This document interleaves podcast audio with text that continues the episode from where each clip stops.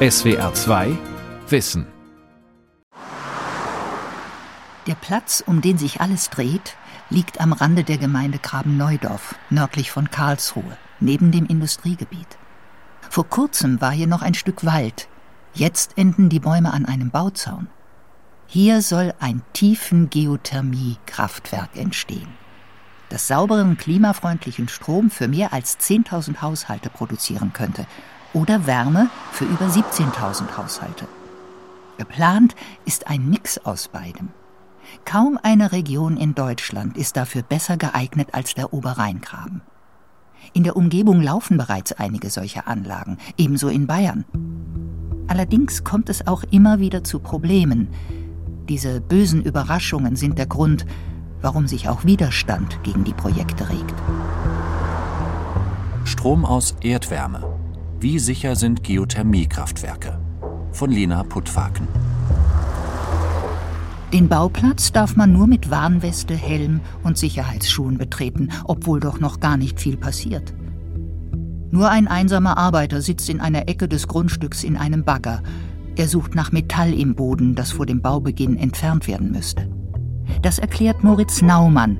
Er ist der Projektleiter für die Firma Deutsche Erdwärme die mehrere Geothermiekraftwerke in Baden-Württemberg bauen möchte.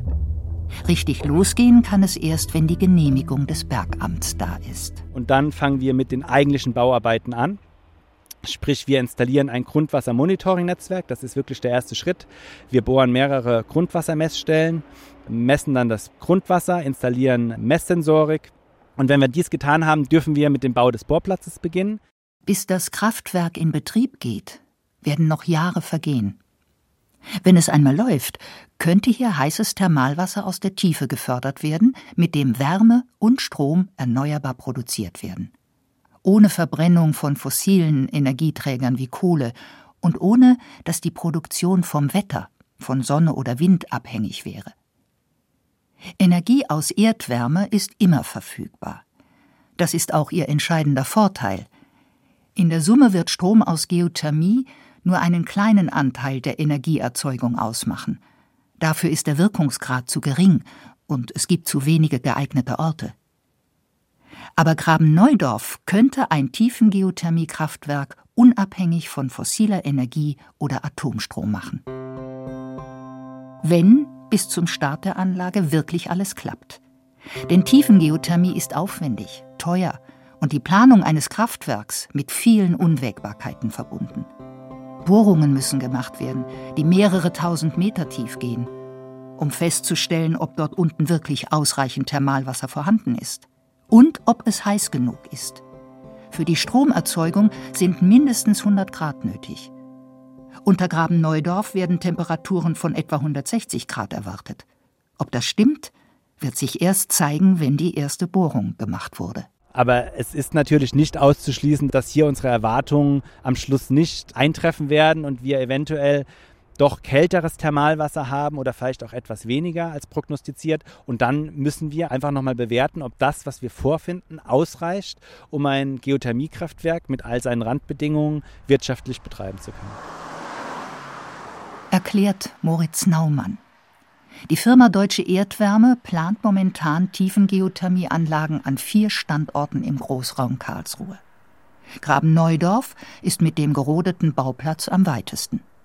Auch andere Firmen entwickeln solche Kraftwerke am Oberrheingraben im Süden von Karlsruhe, sind aber noch am Anfang.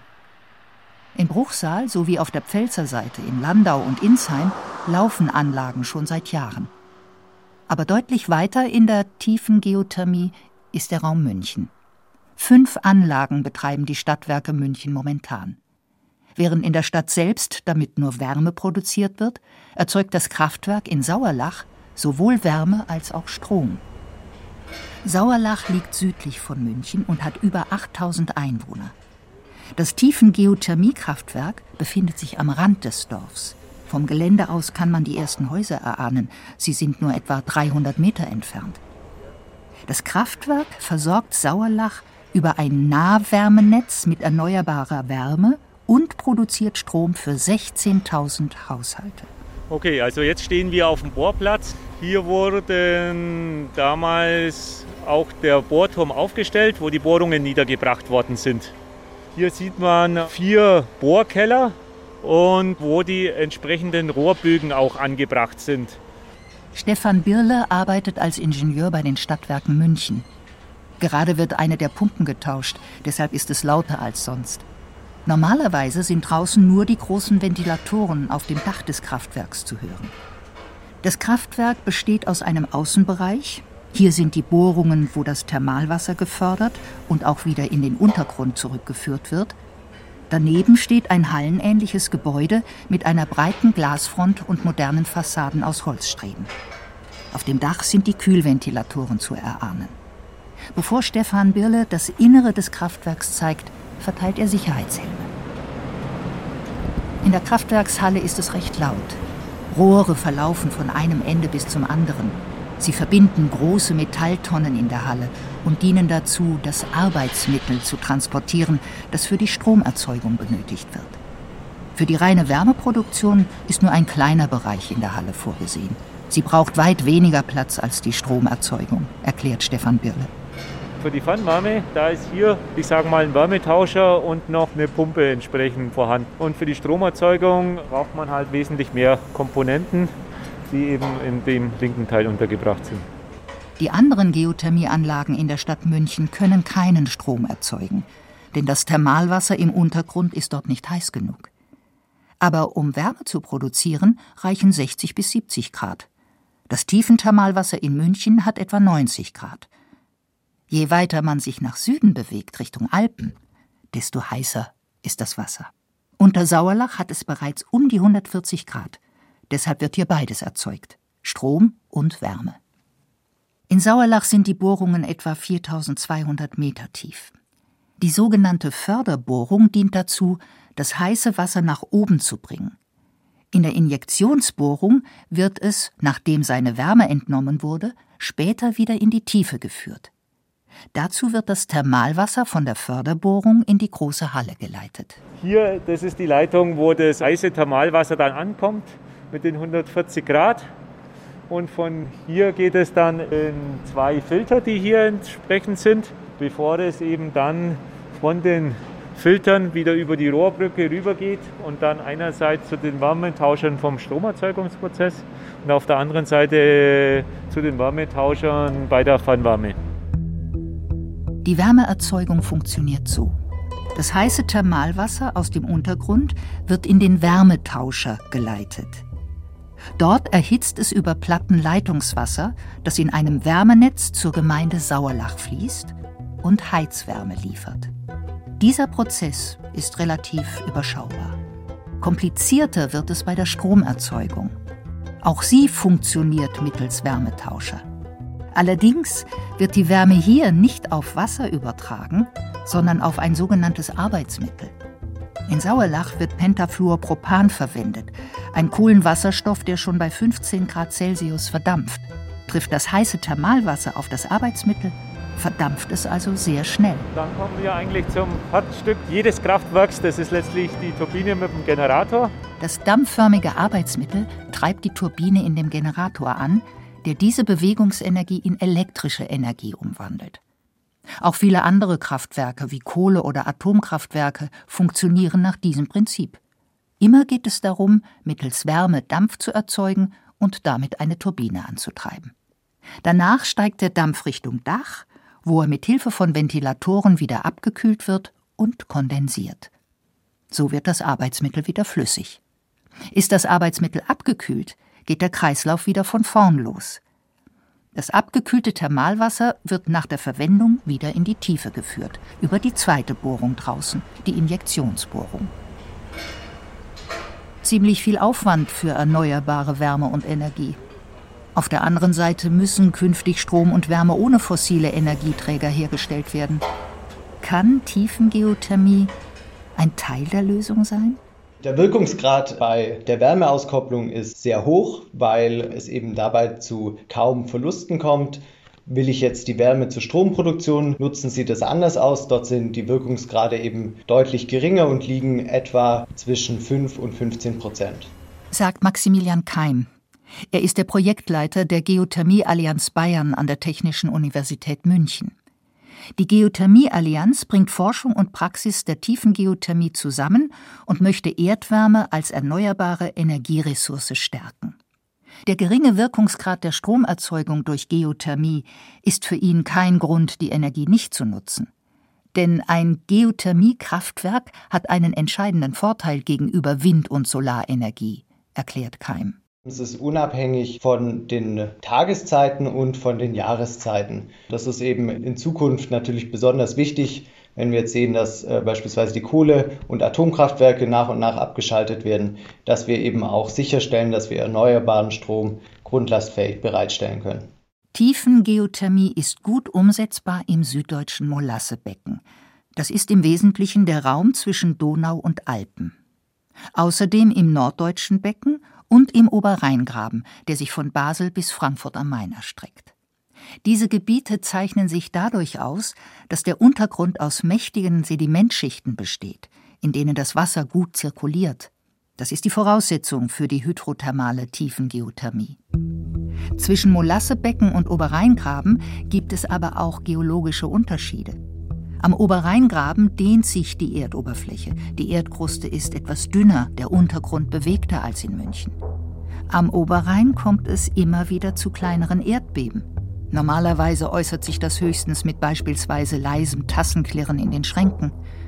Das spricht aber nicht grundsätzlich gegen Tiefengeothermie, sagt Keim. Der Oberrheingraben ist eben gut geeignet für hydrothermale Tiefengeothermie-Projekte. Das zeigen ja auch schon erfolgreiche Projekte. Eine Forschungsanlage in Bruchsal versorgt etwa das örtliche Polizeipräsidium mit Nahwärme. In Rheinland-Pfalz gibt es Tiefengeothermieanlagen in Insheim und Landau. Dort gibt es sogar noch eine andere Idee. Das Thermalwasser ist offenbar reich an Lithium. Dieses Element ist wichtig für Batterien, beispielsweise von Smartphones. Bisher wird es überwiegend aus Südamerika importiert, wo der Abbau große ökologische Schäden verursacht. Ließe sich Lithium auch aus dem Thermalwasser am Oberrhein gewinnen? Quasi als Nebenprodukt der Geothermie? Noch sind das nur erste Überlegungen. Doch die Erfahrungen mit den Kraftwerken in Landau und Insheim waren nicht nur positiv. Vor allem zu Betriebsbeginn kam es immer wieder zu lokalen Erdbeben, die offenbar durch das Kraftwerk selbst hervorgerufen wurden. An einzelnen Gebäuden gab es Risse im Putz. Das Kraftwerk in Landau wurde daraufhin sogar einige Zeit lang stillgelegt. Seit die Leistung heruntergefahren wurde, hat sich das verbessert. Aber Vorfälle wie diese sind schuld daran, dass viele Bürgerinnen und Bürger in der Region an der Sicherheit der Geothermie zweifeln und sich in Bürgerinitiativen organisieren, die gegen die Projekte mobilisieren. Anja Götzsche ist die Sprecherin der Bürgerinitiative Keine Tiefengeothermie in Graben-Neudorf und Waghäusel.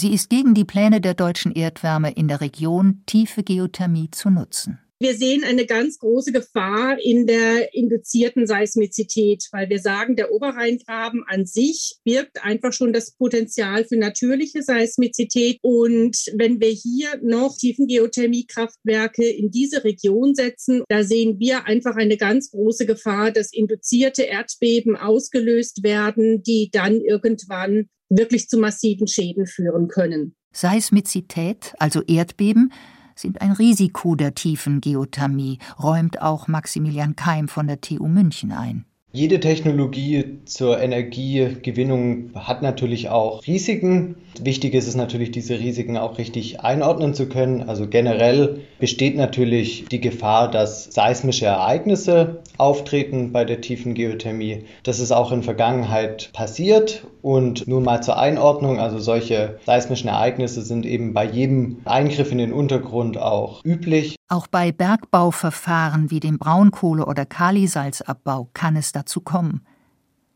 Bei tiefen Geothermieanlagen fordern Bergbauämter meist die Bewegungen im Untergrund zu beobachten, bei einer Überschreitung von Grenzwerten Prozesse anzupassen und im schlimmsten Fall sogar das Kraftwerk komplett herunterzufahren. Auch in Graben-Neudorf wird es ein solches Überwachungssystem geben. Aber man muss dazu sagen, dass es absolut unbedenklich ist, was bislang durch Tiefengeothermie ausgelöst worden ist in Deutschland an seismischen Ereignissen. Das ist gerade mal an der Grenze, dass es wirklich spürbar ist. Und doch sorgen sich Bürgerinnen wie Anja Götzsche um ihr Zuhause. Woher kommt diese Angst? Eine Rolle spielt dabei auch ein Ereignis 2007 im Breisgau, das nach Geothermiebohrungen passierte. Die Kleinstadt Staufen im Breisgau sinkt in den Boden jeden Monat um 5 Millimeter. Die Schäden an Gebäuden, Rissen, Risse in den Fassaden der historischen Innenstadt nehmen immer mehr zu. Die Risse, die haben bereits 10 Millimeter erreicht, im Fußboden und in den Wänden. Noch heute sind die Schäden in der Staufener Altstadt sichtbar. Also, mir hatte zwar schon, aber es hatte sich noch gebildet und auch im Haus drin. Egal mit wem man in Baden-Württemberg über Geothermie spricht, Irgendwann kommt der Einwand, aber Staufen. Nur, was in Staufen passiert ist, hat mit Tiefengeothermie nichts zu tun. In Staufen ging es um oberflächennahe Geothermie. Eine Technologie, die vom Namen her zwar ähnlich klingt, aber etwas ganz anderes ist. Ein zweites Staufen ist bei der tiefen Geothermie unmöglich, erklärt Geothermie-Experte Maximilian Keim von der TU München. In Staufen reichten die Bohrungen gerade mal gut 100 Meter. Und dabei sind die oberen Gipskäuperschichten aufgequollen, weil sie mit Grundwasser in Verbindung kamen. Dadurch kam es eben zur Quellung und schließlich zur Hebung der Innenstadt, wodurch dann auch die strukturellen Schäden entstanden sind. Bei der tiefen Geothermie sind eben die Gipskäuperschichten viel tiefer liegend. Wenn es jetzt hier zur Quellung kommt, wird es durch die Auflast des Gesteins ausgeglichen. Somit ist eine Hebung an der Erdoberfläche auszuschließen. Bei der oberflächennahen Geothermie in Staufen, da ist es auch so, dass eben geotechnisches und auch geologisches Wissen ignoriert worden ist. Man muss es, glaube ich, ganz klar so sagen. Näher liegt schon ein Vergleich zu einem Vorfall in Wendenheim bei Straßburg, den Bürgerinitiativen ebenfalls häufig anführen. Während des Betriebs dieser tiefen Geothermieanlage kam es zu so vielen Erdbeben, dass sie Ende 2020 abgeschaltet wurde. Doch Wendenheim lässt sich nicht gut mit den Projekten auf der deutschen Seite vergleichen, meint Maximilian Keim. Denn bei den Anlagen rund um Karlsruhe wird nur im geologisch weicheren Sedimentgestein gebohrt. In Wendenheim dagegen gingen die Bohrungen bis ins darunter liegende kristalline Festgestein, das sogenannte Grundgebirge. Das ging aber nur, indem der Bohrdruck massiv erhöht wurde, um das Gestein aufzubrechen. Und dabei kam es eben auch zu mehreren spürbaren Ereignissen, seismischen Ereignissen, die eben dazu geführt haben, dass jetzt das Projekt im Moment stillgelegt worden ist. Auch ein Projekt in Basel führte zu Erdbeben infolge von Geothermiebohrungen. Aus ähnlichen Gründen. Auch dabei musste das Gestein aufgebrochen werden. Das Projekt wurde aufgegeben. Im Raum Karlsruhe liegt das Grundgebirge dagegen deutlich tiefer. Und so tief muss dort nicht gebohrt werden, um die Heißwasserreserven anzuzapfen. Deshalb sind etwa in Graben-Neudorf auch keine Maßnahmen nötig, die das Gestein aufbrechen und für Erdbeben sorgen könnten. Anja Götzsche von der Bürgerinitiative kennt diese Argumente. Auf der einen Seite ist es so, dass es woanders immer anders ist. In Landau ist es anders, in Straßburg ist es anders und in Staufen war es auch anders. Also ich denke, diese Schäden sind immer wieder passiert, obwohl alle nach bestem Wissen und Gewissen mit dem jeweils neuesten und besten Stand der Technik dort sein Unternehmen aufgebaut hat. Aber das reicht ihr nicht aus. Man lernt natürlich mit jedem Vorhaben ein Stück mehr, aber wir möchten nicht das Lehrstück der nächsten Tiefengeothermie-Lehrstunde werden. Dass Geschichten wie Staufen und Wendenheim grundsätzlich das Vertrauen in eine Technologie untergraben können, ist nicht erstaunlich, meint Katja Witte. Die Sozialwissenschaftlerin forscht am Wuppertal-Institut für Klima, Umwelt, Energie, unter anderem zur Akzeptanz von erneuerbaren Energien. Wenn ein Gebiet in der Oberrheingraben schon negative Erfahrungen eben auch mit solchen Entwicklungen gemacht hat und diese Erfahrungen sich dann auch in den Meinungen oder in den Einstellungen, die Köpfen der Leute verfestigt haben, dann ist es natürlich sehr, sehr schwierig, wenn so eine Technologie erstmal als Risikotechnologie wahrgenommen wird. Und dann kann es schon mal sein, dass sowas regional fast kaum mehr veränderbar ist. Zumal niemand Anja Götzsche und der Bürgerinitiative versprechen kann, dass es auf keinen Fall zu seismischen Ereignissen kommen wird. Das ist einfach ein Teil der Technologie. Die Deutsche Erdwärme GmbH geht in einer Stellungnahme gegenüber SWR2 Wissen davon aus, dass Schäden unwahrscheinlich sind. Denn die Sicherheitsmaßnahmen sollen es möglich machen, frühzeitig zu reagieren. Das entspricht auch der Meinung unabhängiger Fachleute. Spürbare Beben dürften bei den geplanten Projekten nach heutigem Stand selten vorkommen.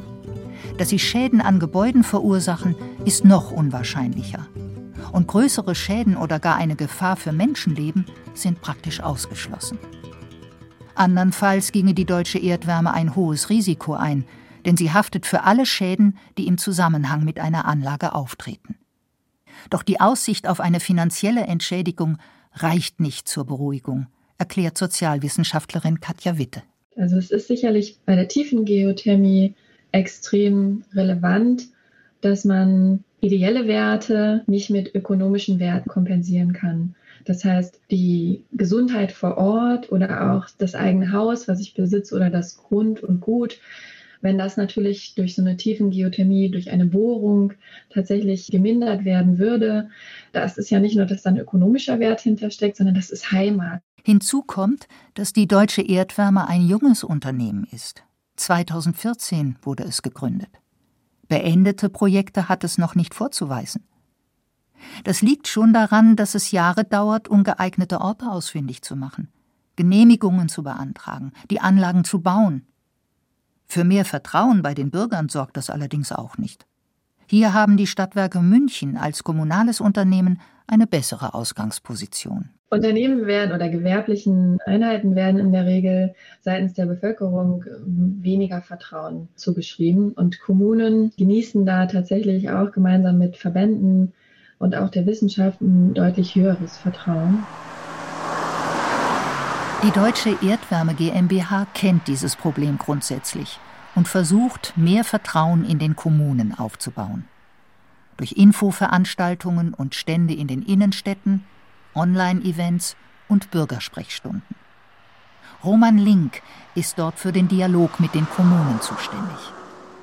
In jeder Gemeinde, in der die Deutsche Erdwärme GmbH ein Projekt plant, verteilt er zum Beispiel Infobroschüren an alle Haushalte. Das mache ich dann oft auch immer persönlich, um auch die Gemeinde besser kennenzulernen und dann doch auch das ein oder andere Gespräch dann zu suchen und auch zu finden und äh, da auch schon aufzuklären darüber.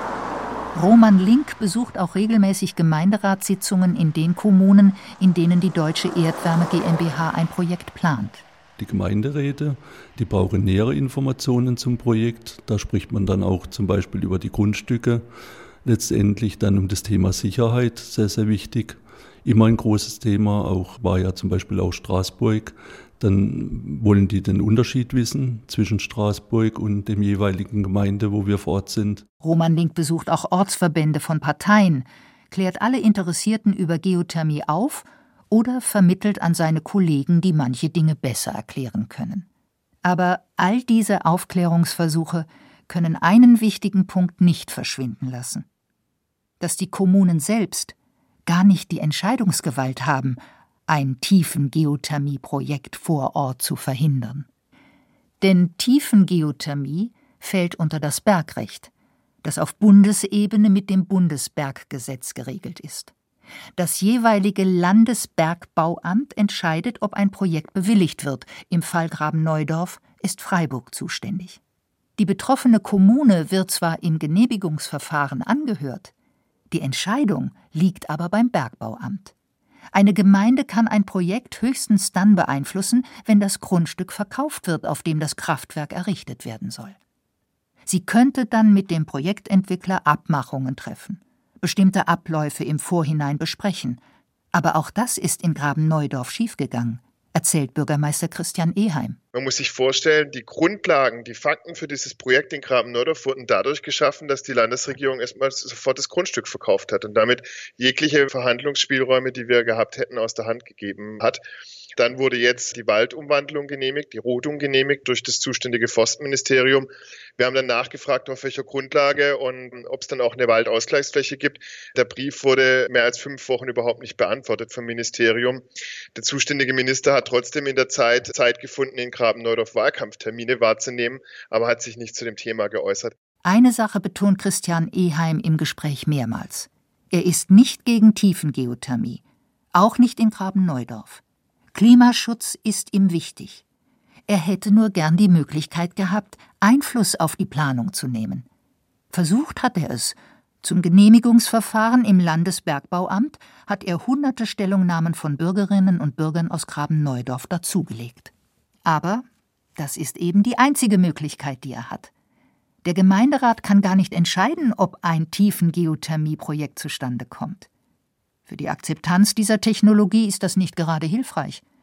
Bürgermeister Eheim hätte sich darüber hinaus deutlich mehr Unterstützung von der Landesregierung gewünscht. Vertrauen gewinnen die Menschen erst in die Technologie, wenn wirklich auch vom Ministerpräsident angefangen alle ihr Gesicht dafür hergeben und sagen, ich stehe mit meinem Namen dafür. Man nimmt die Erfolge dann, wenn Geothermieanlagen laufen, gerne mit in Stuttgart und speist sie in die Bilanz ein, was man alles für den Klimaschutz getan hat. Aber unangenehmen Diskussionen vor Ort geht man dann doch lieber aus dem Weg. Die Pressestelle der Landesregierung selbst äußert sich zu diesem Thema nicht. Sie verweist auf das Umweltministerium. In einer Stellungnahme gegenüber SWR2 Wissen nennt das Ministerium die Bemühungen, mehr mit der Öffentlichkeit zu Geothermie zu kommunizieren. So hätten im Forum Energiedialog Kommunen die Möglichkeit, Dialoge und Konflikte auszutragen. Mit einer EU-Richtlinie sollen zudem Tiefengeothermieverfahren bald einfacher umgesetzt werden. Das Ministerium habe aber nicht vor, sich für eine Änderung des Bergbaugesetzes einzusetzen. Sozialwissenschaftlerin Katja Witte plädiert dafür, die Energiewende vor allem weniger kompliziert und bürokratisch zu gestalten. Es sei wichtig, dass die Menschen vor Ort das Gefühl bekommen, wahrgenommen zu werden. Also dass wir vor allen Dingen auch Dinge erleichtern im Umgang, dass hier sehr viel weniger bürokratische Hürden geschaffen werden, dass die Menschen Lust wirklich darauf haben, diese Energiewende mitzutragen und es ihnen auch leicht gemacht wird. Also dass es einfacher ist, sich für die Energiewende zu entscheiden, anstatt dagegen zu sein. Die Energiewende ist kleinteilig und Tiefengeothermie ist nur einer ihrer vielen Bausteine. Doch München zeigt, was geht. Bis 2025 soll die gesamte Stadt CO2-neutral mit Wärme versorgt werden. Der größte Teil davon soll aus der tiefen Geothermie kommen. Noch 2021 soll eine neue Anlage ans Netz gehen und Wärme produzieren. In München-Sendling, neben Wohngebieten und nah an der Innenstadt. Mit insgesamt sechs Bohrungen soll sie Deutschlands bisher größte Geothermieanlage werden. SWR 2 Wissen. Manuskripte und weiterführende Informationen zu unserem Podcast und den einzelnen Folgen gibt es unter swr2wissen.de.